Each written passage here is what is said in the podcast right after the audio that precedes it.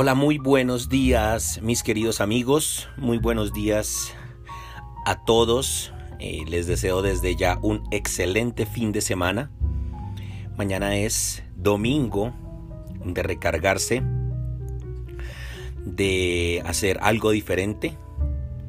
También es necesario a veces en el camino al emprendimiento eh, soltar todo, relajarse, consiéntase de ese lujos vaya al spa si está abierto por lo del tema de la pandemia. Esto lo estoy grabando en, la época de pandemia. Vaya a la iglesia, eh, visite su familia, haga un asadito. Cualquier cosa que no tenga que ver con el trabajo, suelte todo, suelte el teléfono, em, programe todo para después y dese un tiempo de recarga. Ese es mi consejo de hoy, que es sábado. No sé qué día vas a escuchar esto, pero pues bueno, hoy es sábado. Antes de comenzar, pues bueno, quería dejarte este saludo y un agradecimiento especial para todos los que compartan esta, estos audios. Me van a ayudar a llegar a muchas más personas. La razón de estos podcasts y la razón de hacer estas lecturas diarias es que pues las compartan porque yo leo normalmente, eh, sin embargo desde un tiempo acá he decidido leer para todos. Sé que mucha gente no tiene el tiempo o no tiene los libros o a veces no, no dispone de los medios para, para leer, no le gusta leer en la, en la computadora cuando son libros digitales. Y pues este libro yo no lo encontré tampoco en internet, lo compré y no lo encontré. Entonces decidí compartírselos para que yo pueda llegar a más personas, inevitablemente pues eh, tiene que ser con su ayuda y de ya, desde ya se los agradezco. Sin más preámbulos, pues me tomé este tiempito de, para, para hacer este saludito especial este día. Y es eh, porque el capítulo de hoy es corto, corto pero concreto, conciso. También les quiero decir que no lo he leído antes, es decir, lo leo por primera vez en el momento en el que se los grabo. Entonces pues es un descubrimiento doble, tanto para ti como para mí. Bueno, muchísimas gracias. Hoy es el día del secreto número 15. Secreto número 15 de los 50 secretos para el éxito. No huya de la lucha. Secreto número 15. No huya de la lucha. Abraham y Sara estaban casados, pero ella era estéril.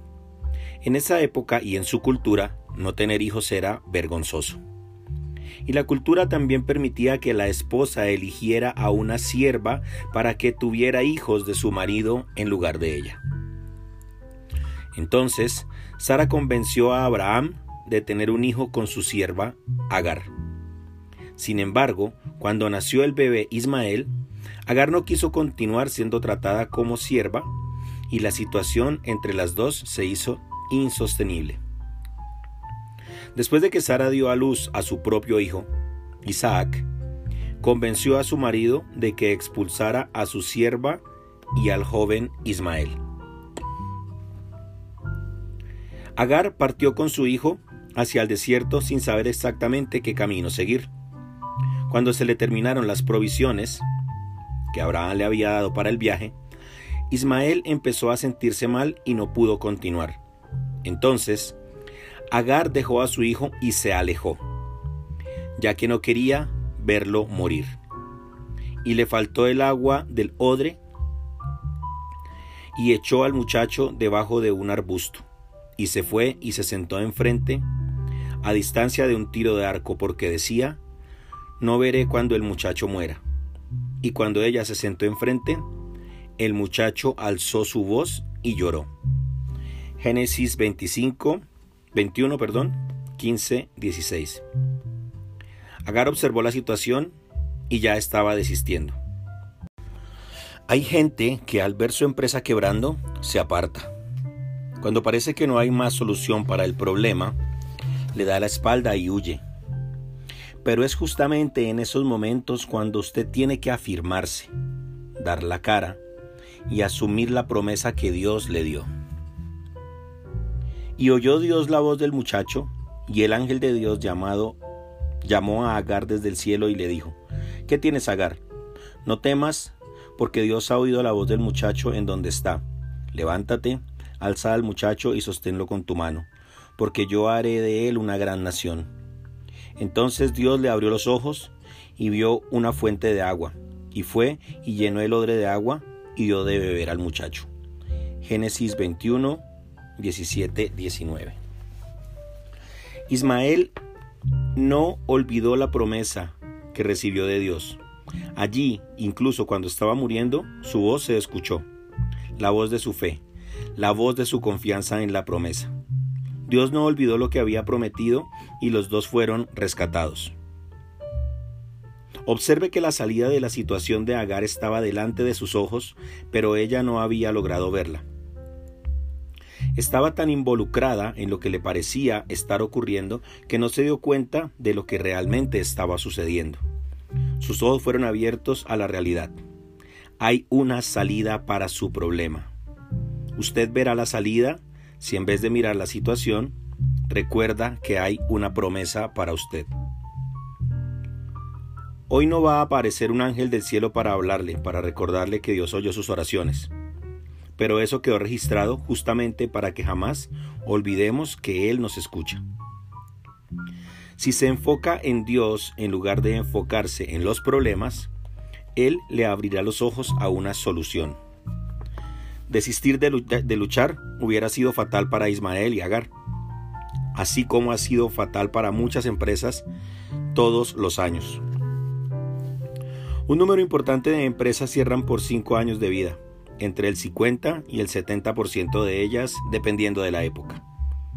Algunas no sobreviven el primer año. Hay empresarios que no se preparan para las dificultades y se asustan cuando las ven. Yo comparo la administración de una empresa con andar en bicicleta. Hay momentos en los que uno está en un lugar plano y está tranquilo, no necesita hacer mucho esfuerzo. Pero cuando se está subiendo una cuesta es preciso esforzarse. Y cuando la cuesta es muy empinada, hay que hacer realmente mucha fuerza. En otros momentos usted se encuentra con una escalera y debe cargar la bicicleta mientras sube los escalones. No piense que va a ser fácil solo porque, solo porque no tiene jefe. Es mucho más cómodo ser empleado. Cuando usted es su propio jefe, tiene que aprender a enfrentar desafíos. Quien tiene su propio negocio tiene que matar un león cada día. Es común que al enfrentarse a las primeras dificultades muchos terminen desistiendo y opten por trabajar para otros, pues es más seguro. Todavía muy joven, a los 17 años, compré mi primer establecimiento, un almacén. Además del almacén, compré la casa que estaba detrás. Los primeros tiempos fueron tan ajetreados que dormí más de 40 noches sobre el mostrador. Entonces, cuando parecía que todo se estaba estabilizando, finalmente decidí que me mudaría a la casa de atrás de la tienda. Fue la primera noche que dormí en una cama después de más de 40 días de trabajo duro. Entonces, literalmente, me desplomé sobre el colchón. Al día siguiente me desperté dispuesto a enfrentar un nuevo día de trabajo, y cuando traté de abrir la puerta de la tienda, me asusté al notar que ya estaba abierta. Parecía mentira, Parecía que alguien me había hecho una broma de mal gusto, pero no. Después de ese mes de sacrificio justamente cuando creía que las cosas habían empezado a funcionar, alguien había invadido la tienda y se había llevado la mayor parte de la mercadería. Caminé entre las estanterías sin poder creer lo que veía. Fue un shock. Solo me había quedado un 20% de la mercadería. No tenía dinero para reponerla y sabía que nadie me vendería, creyendo que no iba a tener cómo pagar. En ese momento, frente a esa situación caótica, sentí el golpe y me di cuenta de que tenía que elegir. O me entregaba a esa situación o adoptaba una actitud fuerte. Si le contaba a alguien lo que me había pasado, iba a tener problemas. Entonces, saqué fuerzas de mi debilidad y enfrenté la situación sin contárselo a nadie. Pensé, no puedo rendirme, no voy a fracasar. Era una situación de honor. Yo tenía un objetivo. No quería para trabajar para nadie y el ladrón podía haberme robado la mercancía, pero no le permitiría que me robara el sueño. Ordené la mercadería que había sobrado y entré en contacto con los proveedores. Les pareció raro que quisiera reponer el stock tan rápido, pero les dije con un tono de voz tan entusiasmado que me creyeron, que los negocios me estaba yendo muy bien. Mire, necesito más mercancía porque las estanterías ya están todas vacías. Sin duda deben haber pensado que había vendido todo. Cuando alguien me preguntaba cómo estaba, respondía que estaba muy bien. Nunca me quejé, nunca me lamenté. Yo sabía que lograría levantarme. Recomencé entonces comprando mercancía al fiado, pero sin contarle a nadie lo que había pasado. Pude pagar a los proveedores el mes y realmente me recuperé. Empecé a prosperar. Poco tiempo después abrí una tienda de bicicletas y ya casado abrí una tienda de golosinas para mi esposa y una heladería. Comencé a vender autos y compré máquinas de videojuegos para alquilar. Fui desarrollando la vida empresarial desde temprano con esa visión de hacer que las cosas funcionaran. Al principio, ese hurto casi me hizo detenerme, ya que no me lo esperaba. Sin embargo, la dificultad me mostró mi fuerza. Yo descubrí una fuerza que no sabía que tenía y fue eso lo que me permitió mantener los negocios que vinieron después. Si hay una oración que aquellos que quieren vencer nunca deben decir es Dios líbrame de las luchas. Dios es el Señor de la guerra, el Señor de los ejércitos. Él permite que luchemos no para vernos sufrir, sino para que tengamos una oportunidad de vencer. Cambie su visión sobre las guerras. En lugar de verlas como el preludio de la derrota, véalas como la previctoria Pídale a Dios fuerza, sabiduría y estrategia para vencer las luchas. Quien huye de la lucha deja su espacio para que otra persona lo ocupe. Elegir luchar transforma sus peores dificultades en fuerza para avanzar. Si no hay lucha, entonces, ¿cómo puede haber una victoria? Muchísimas gracias. Bye bye.